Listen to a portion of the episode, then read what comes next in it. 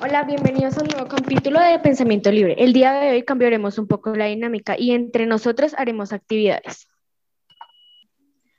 Para la primera actividad utilizaremos una ruleta que tiene cuatro temas, que están en el libro Los ojos del perro siberiano. A cada una le tocará un tema elegido al azar y deberá responder respectivamente sobre el tema. Bueno, los cuatro temas de esta ruleta son la relación entre, entre Ezequiel el perro, las cosas que le gustaban hacer a la madre Ezequiel, recuerdos implantados que nos dejan desde pequeños y cómo fue el tema de Ezequiel alejar, alejar a su familia e irse de la casa. Bueno, la ruleta eh, se va a girar en este momento. Bueno, el tema que salió en la ruleta fue la relación entre Ezequiel, el perro siberiano, y la pregunta va para Gabriela. La relación entre Ezequiel y el perro siberiano se puede decir que es especial, ya que lo rescató de un criadero en el que lo iban a matar, ya que no era un perro puro. Y tenía sus orejas un poco grandes y eso lo hace diferente a los demás. Bueno, eh, vamos a girar la ruleta para la siguiente pregunta. Bueno, el tema que salió fue cómo fue el tema de Ezequiel al dejar su familia e irse de la casa y la preguntaba para María Paula Castro. El tema que es Ezequiel tuvo que hablar con sus padres para comentar lo que pasaba y lo que le estaba pasando, así poder llegar a una conclusión. Bueno, vamos a volver a girar la ruleta para la pregunta número 3.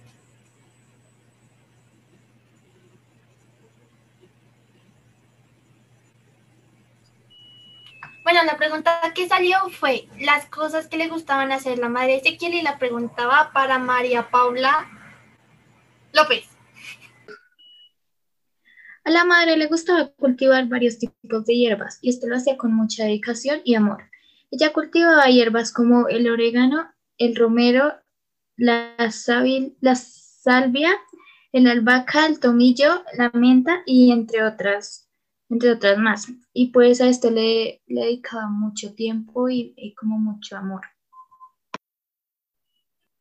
Bueno, bueno, el último tema pues es para Luna y es recuerdos implantados que nos dejan desde pequeños.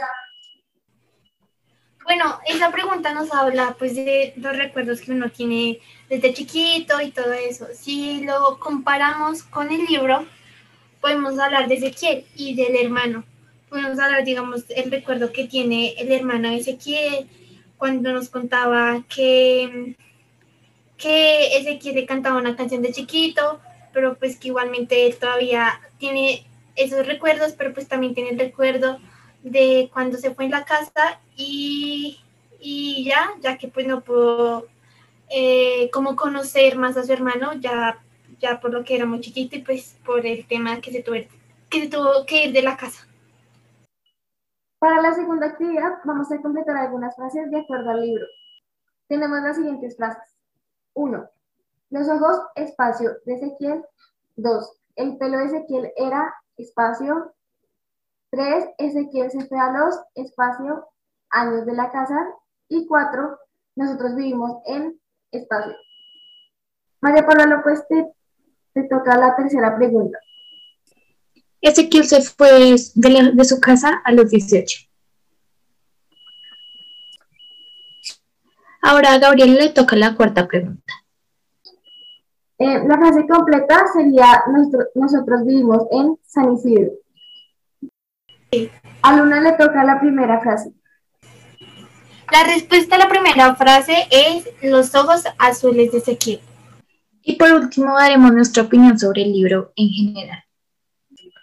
En general me parece que el libro tiene un buen contenido, es entretenido y su título a pesar de que no tiene como tal nada que ver con la trama, le da cierta curiosidad al lector y pues en cuanto al final, cuando entregaron a Ezequiel su familia se volvió como fantasma y me parece que no debió ser así, ya que creo que en esos momentos la familia debe ser más unida.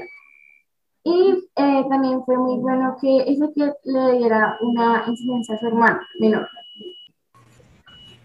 Bueno, digamos que como mi conclusión, puedo decir que, como lo decía Gabriela, de pronto como que el título no nos, no, no, no es parecido a lo que se trataba el libro, nos, nos deja como intriga, entonces creo que es importante eso.